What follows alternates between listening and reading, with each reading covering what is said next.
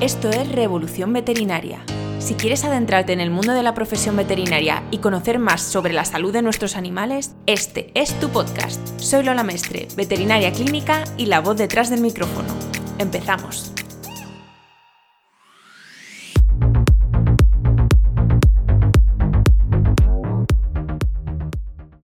Bienvenidos a un nuevo episodio de Revolución Veterinaria. Hoy vamos a hablar de un tema que es un poquito tabú y es el dinero.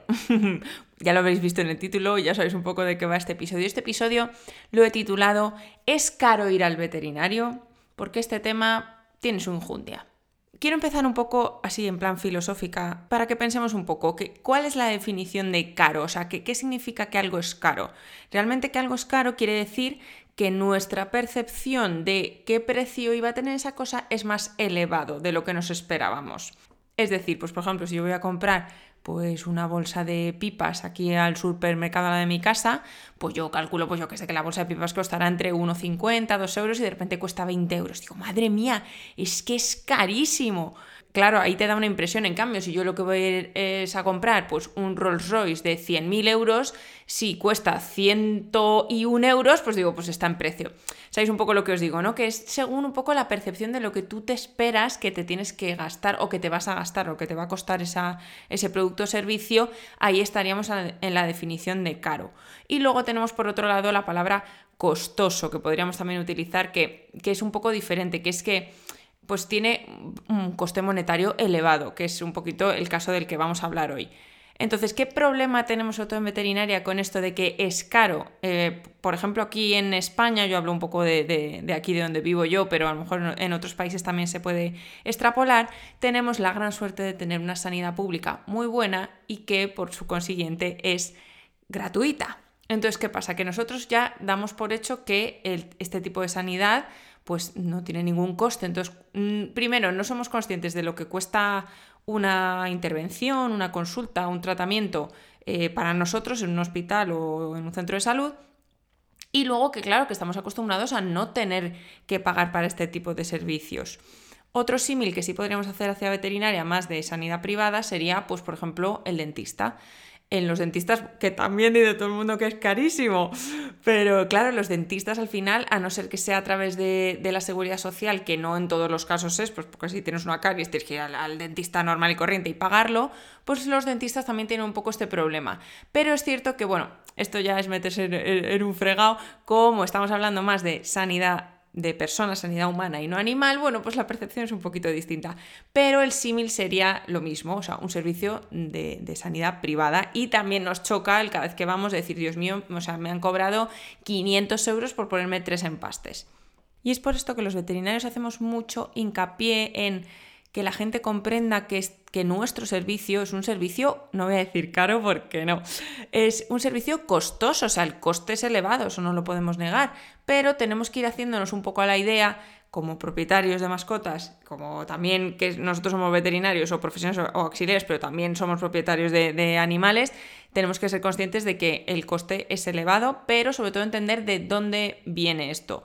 Y si tenéis alguna persona cercana que trabaja en el entorno de sanidad humana, preguntadle si os puede decir qué cuesta pues una cesárea o qué cuesta una resonancia magnética y os sorprenderíais. Porque entonces ya veterinaria a lo mejor el coste no os parecía tan elevado en comparación.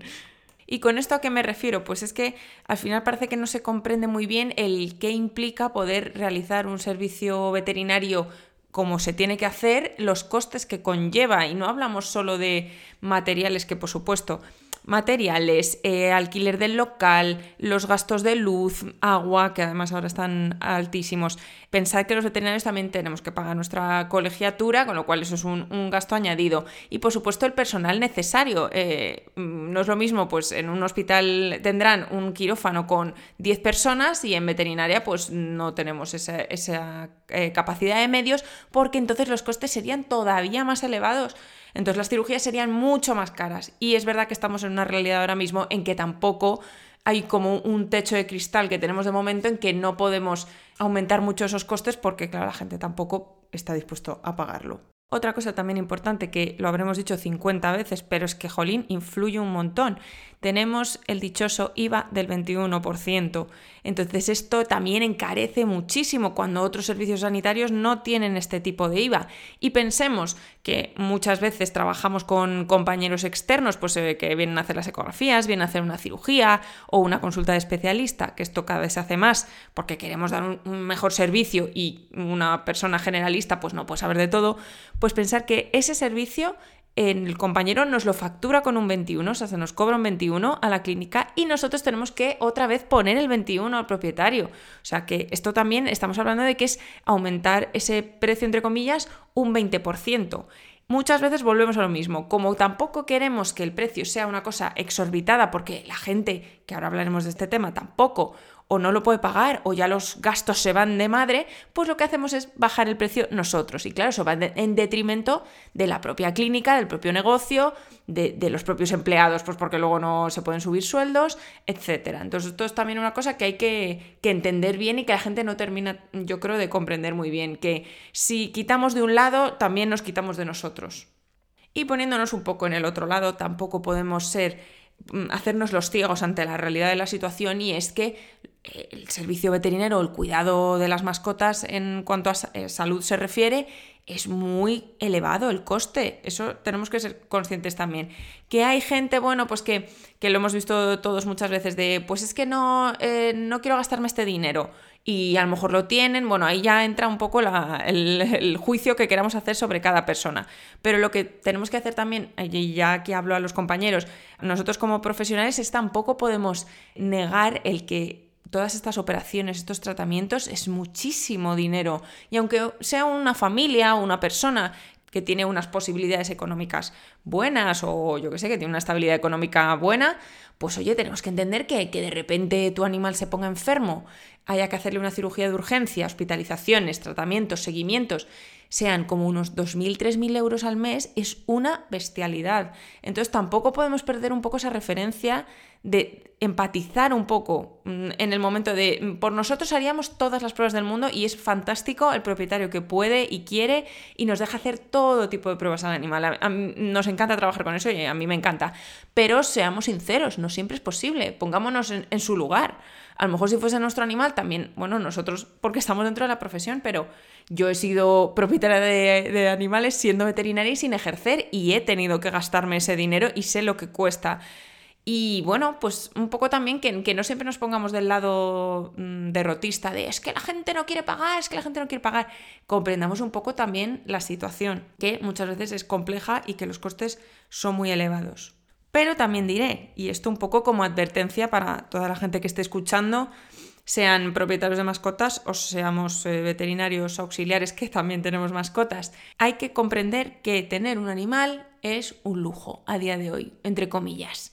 Sobre todo si todo va bien, el animal está estupendamente, perfecto. Pero si el animal enferma, que puede pasar, nos podemos ver en una situación muy compleja en la que hay que gastarse mucho dinero para hacer su, sus tratamientos, sus seguimientos y no tenerlo. Entonces yo creo que esto es una cosa que la gente como que no termina de comprender y por eso luego vienen las quejas de es que es muy caro, eh, lleva la, cartera, pon la cartera por delante, te van a sacar los ojos, porque la gente se piensa que tener un animal es barato, entre comillas, o sea, que no, que no tiene costes, que es como, bueno, entonces también aquí quiero hacer un poco reivindicación de que comprendamos que tener un animal enfermo es dinero y tener un animal bien también lo es, porque si no tiene enfermedades, pues también al final se van haciendo mayores, si queremos, yo que sé, darles em, antiinflamatorios para que no tengan dolor, eh, medicaciones crónicas, sesiones de fisioterapia, se pueden hacer un montón de cosas, vamos a tener que tener ese dinero y sobre todo situaciones críticas que nosotros lo vemos mucho en la clínica de si tu animal enferma, el, vamos, a mí no me gustaría verme en la situación de tener que decir,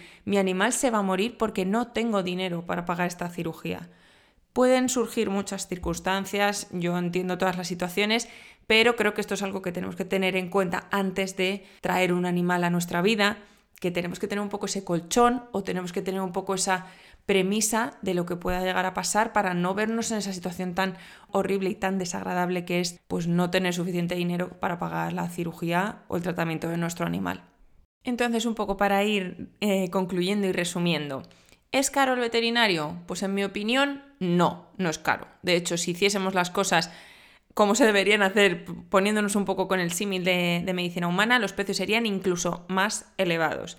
¿Es costoso? Sí, es costoso. Es un servicio sanitario, requiere de muchísimos medios, requiere de muchísimos conocimientos, requiere de mucho personal y sobre todo si queremos proporcionar el mejor eh, servicio a tu mascota, que es lo que queremos hacer.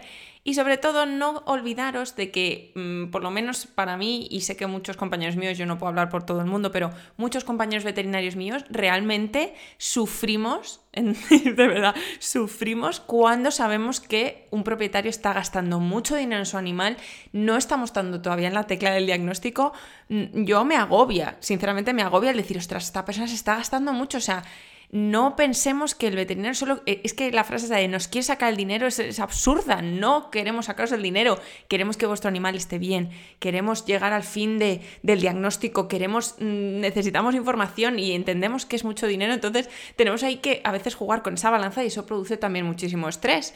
Porque nos ponemos también en, en el lado de la otra persona. O sea, que quitemos un poco esa imagen de de que vamos simplemente a sacar el dinero, porque es que es el argumento número uno que da todo el mundo para quejarse y no es para nada así. Pero seamos conscientes, es muy costoso. Antes de coger un animal, sepamos que esto es así y sobre todo si lo queremos tener bien, que entendemos que sí y cuidarlo lo mejor posible, pues tenemos que ser previsores y saber que esta situación va a llegar. Y os podríais preguntar, ya Lola, pero es cierto que hay bastante diferencia de precios en algunas clínicas y otras. Pero eso mejor lo dejamos para otro episodio, que eso sí que es un melón muy grande. Antes de despedirme, chicos, recordar seguirme en redes sociales. Ahora me he animado y me puse a hacer cosas nuevas porque debe ser que me sobra el tiempo. No, pero es que me gusta hacer muchas cosas y me entretiene muchísimo. Entonces, podéis encontrarme como siempre en Instagram en arroba revolución veterinaria. También ahora me podéis encontrar en TikTok y en YouTube como arroba revolución veterinaria también que ahí subo unos contenidos un poquito diferentes, solo en formato vídeo, como es obvio, y por supuesto no olvidéis suscribiros a mi podcast en la plataforma de streaming que estáis escuchando y si estáis en Spotify, ponerme 5 estrellas para que yo sepa que os encanta este podcast. Hasta el siguiente chicos.